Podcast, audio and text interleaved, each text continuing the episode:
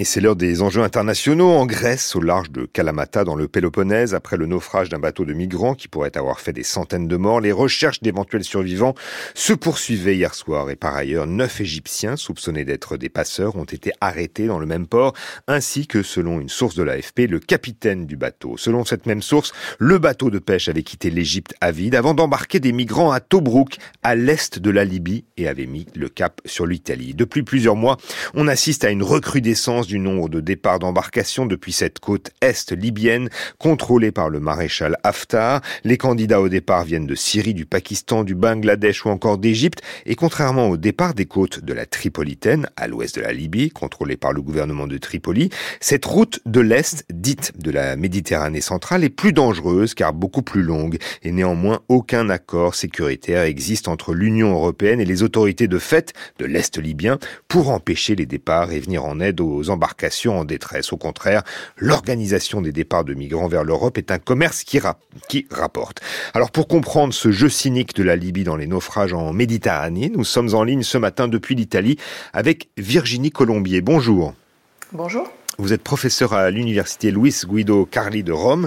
Virginie Colombier, la réouverture de cette route migratoire au, départ de l'Est de la Libye, est-ce qu'elle répond, selon vous, à un accroissement du nombre de candidats au départ qui serait lié à la détérioration de la situation dans la Corne de l'Afrique, au Soudan, euh, euh, prise au piège de la guerre des généraux, ou même en Égypte voisine, ou à un contrôle des flux orchestrés par les, acteurs affidés au maréchal Haftar, justement, en Libye?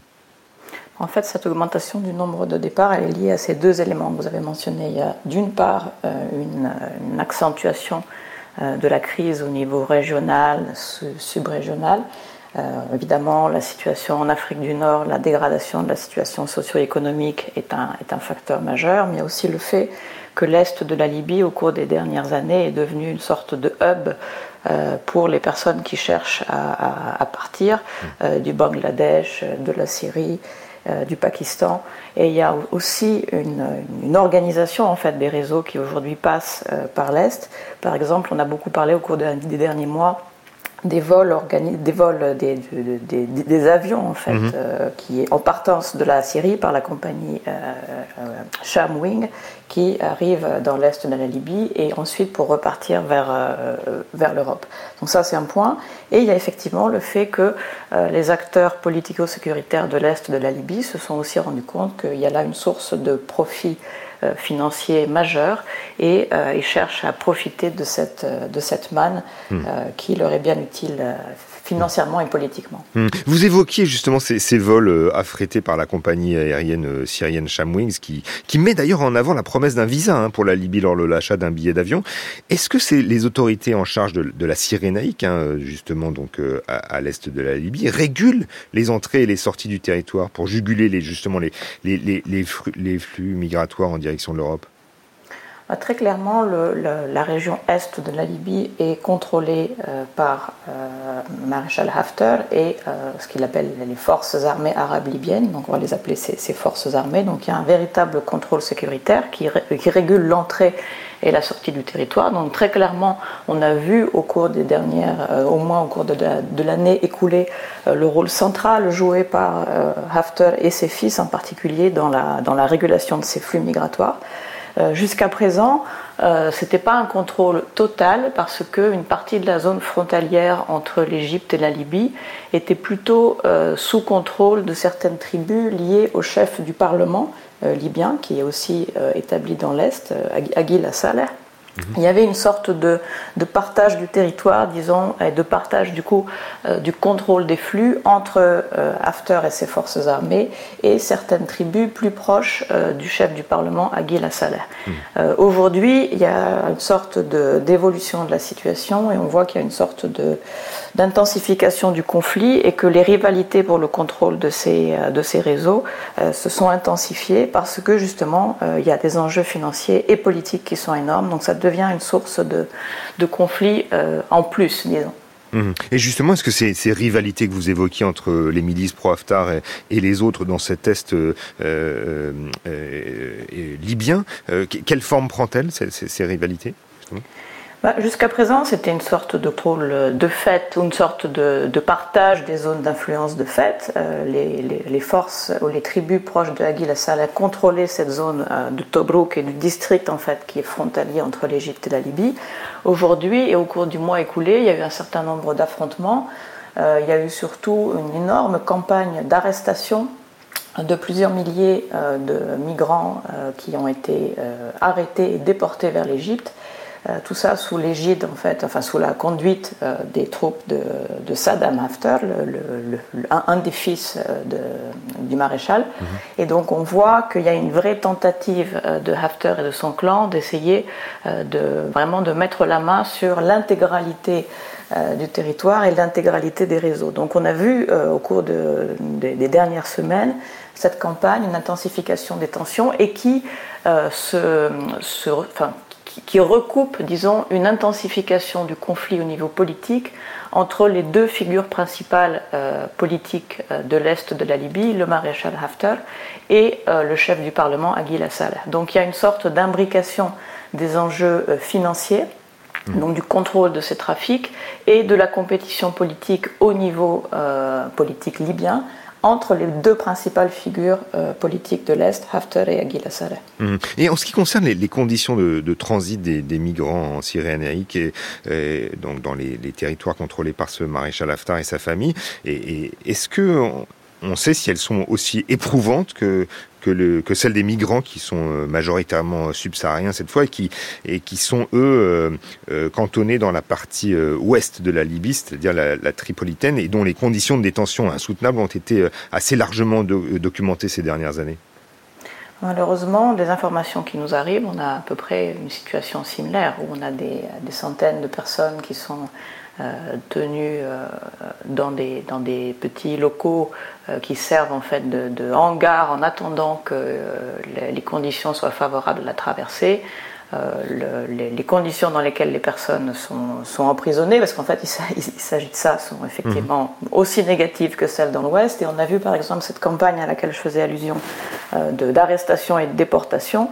Euh, les 4000 personnes qui ont été arrêtées début juin ont été forcées à se rendre à pied à, la frontière égyptienne où ils ont été ensuite expulsés. sans eau, sans, sans alimentation, sans, sans aucune forme d'assistance. Donc euh, on voit que de part et d'autre, il n'y a pas vraiment de différence majeure dans la manière dont les, migrants sont, traités, dont les personnes sont traitées. Hmm. En mai dernier, le, maréchal Haftar avait été reçu euh, à Rome par la présidente du Conseil, euh, Giorgia Meloni, dans sa compétition pour le contrôle de la Libye face aux, aux autorités reconnues par la communauté internationale à Tripoli. Est-ce que le chantage migratoire est un outil euh, pour exister diplomatiquement pour ce général Haftar oui, il y a très clairement, et c'est devenu quelque chose, on pourrait dire, à la mode en Afrique du Nord. On le voit très bien en Tunisie ces dernières semaines. Euh, Libye, euh, c'est la même chose. On a une sorte d'utilisation de, la, panique, très clairement, que la question migratoire euh, fait naître côté italien, et en particulier auprès du nouveau gouvernement. C'est un peu comme si on était passé euh, du côté des gouvernements d'Afrique du Nord de l'utilisation de la politique antiterroriste, euh, donc la peur du terrorisme en disant on est là, on va vous protéger, mais on a besoin que vous nous aidiez militairement et financièrement, à un nouveau slogan qui est euh, anti-immigration. Ils ont compris qu'en fait, il y a ici une carte à jouer, que c'est quelque chose qui politiquement est très sensible en Europe. Et donc, euh, Haftar, comme le gouvernement euh, de Beiba à l'ouest, comme le gouvernement de Kais Saïd en Tunisie, euh, maintenant ont bien compris qu'il y avait là quelque chose sur lequel ils pouvaient jouer. Mais c'est plus, je pense, qu'une utilisation euh, de la carte sur le plan politique et diplomatique. Il y a vraiment des enjeux financiers et, euh, et de, et de d'appui militaire et financier qui est réclamé par les différents acteurs nord-africains.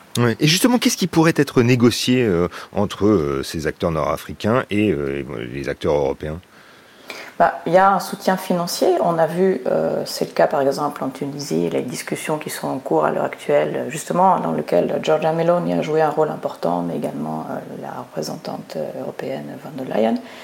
Côté libyen, ce qui très clairement est recherché par, par Haftar et ses soutiens, c'est une politique qui serait un peu similaire à celle qui a été conduite vis-à-vis des forces sécuritaires et de la, des gardes-côtes en particulier libyennes dans l'ouest de la Libye. ils ont vu qu'au cours des dix dernières années, euh, les gardes-côtes italiens, côté euh, ouest en particulier, ont reçu euh, des moyens financiers et des équipements considérables et ils cherchent à obtenir la même chose. Jusqu'à présent, ils n'ont pas pu accéder à ce type de soutien financier et d'équipement parce qu'ils ne sont pas le gouvernement reconnu et donc par exemple au niveau Union européenne il n'est pas possible pour les institutions européennes de financer ou de coopérer directement avec les forces armées de Haftar. Vous, faites par exemple allusion, vous faites par exemple allusion à ce qui avait été mené, euh, si je me souviens bien, dans, dans les années 2017-2018 euh, par le, le, ministre euh, italien de l'Intérieur de l'époque, Marco Minniti, qui lui avait quasiment bah, fait ce que vous étiez en train de dire, c'est-à-dire multiplier les promesses d'équipement des écoles, des routes, des hôpitaux. C'est ce que cherche aussi à obtenir de son côté le général Haftar. Moins que euh, des projets de, on va dire, de développement, c'est vraiment la question du soutien financier et matériel euh, aux gardes-côtes libyens. Euh, d'après les chiffres que je voyais récemment, depuis 2017, donc depuis l'époque du gouvernement de, de Marco Minniti, il y a plus de 32 millions d'euros qui auraient été versés à Rome, par Rome à Tripoli pour des missions de soutien aux gardes-côtes libyens.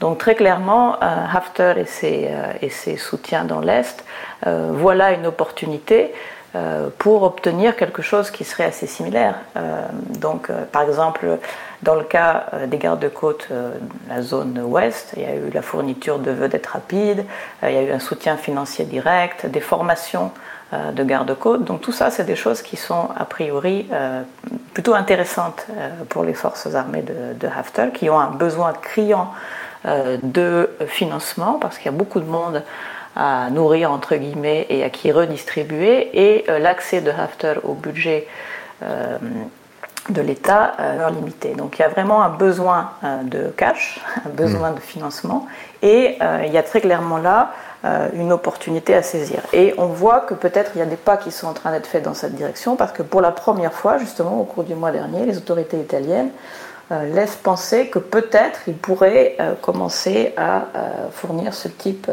ce type de soutien aux forces de Haftar, ce qui n'a jamais été le cas auparavant pour les raisons que j'évoquais. Reconnaissance internationale, proximité et affinité, disons, entre l'Italie et plutôt les groupes politico-sécuritaires de l'ouest de la Libye, mais il y a un changement qui est lié à cette rhétorique anti-migratoire du gouvernement italien qui est devenue extrêmement forte et au besoin de montrer que quelque chose est fait et qu'il et que, bah, il faut aller là où le problème est. Et, que donc le soutien à Haftar apparaît de plus en plus euh, justifiable, disons, mmh. ou légitime pour le gouvernement italien pour ces raisons. Mmh. Et aujourd'hui, où en sont euh, les négociations politiques en Libye entre les deux parties en conflit, entre l'Est et l'Ouest, pour être un peu schématique. Euh, en décembre dernier, il y a des désespoirs qui avaient été fondés autour de l'organisation d'une élection présidentielle euh, qui sont finalement restées lettres mortes, Virginie Colombier. Oui, les élections n'ont pas eu lieu parce qu'il reste un certain nombre de désaccords très profonds entre, disons, les deux parties, pour simplifier, sur les règles du jeu électoral, sur les conditions de candidature. Donc la situation est complètement bloquée.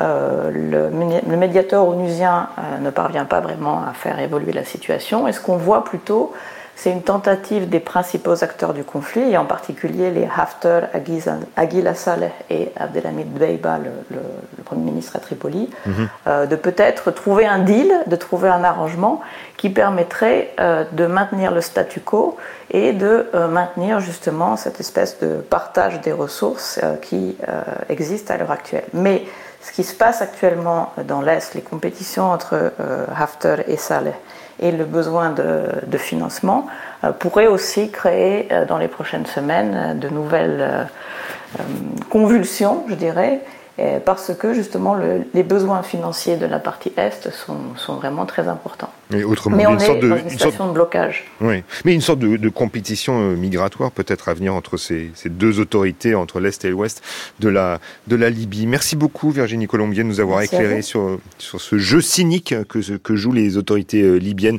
autour de, du trafic de migrants. Donc, euh, et je rappelle d'ailleurs que vous êtes professeur à l'université Luis Guido Carli et que vous vous exprimiez ce matin dans les enjeux internationaux depuis Rome. France Culture. L'esprit d'ouverture.